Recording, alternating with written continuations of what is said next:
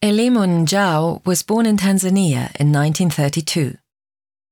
He studied at the Makerere School of Fine Arts in Uganda, first becoming an art teacher before spending a year in London.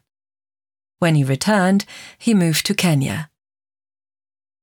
Dream Landscape depicts a wide deserted landscape.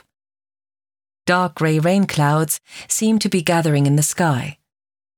Njau must have applied the paint very wet, as in places it dribbles down from the clouds. The vegetation is barren and leafless. Circular shapes with a black dot in the middle look like eyes and lend the whole dream landscape a mysterious undertone. Njau also created many works for public buildings in Kenya, Tanzania, and Uganda. In addition to his artistic work, he was famous primarily for his commitment to the art scene in East Africa. In 1965, he founded the Paa ya Paa Gallery, which means the antelope rises. It's a place that sees itself as a forum for contemporary arts and hosts theatre productions, evening debates, and workshops alongside exhibitions.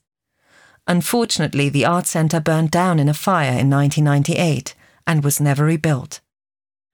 Not only was this a huge loss to Njau and his wife Philda, but it was also a huge loss to the art world in East Africa, with many works being banned and a key cultural site being lost.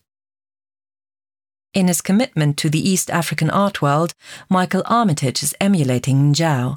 Enhancing the art scene in East Africa is of great importance to him, and to do this, Armitage recently founded the Nairobi Contemporary Art Institute.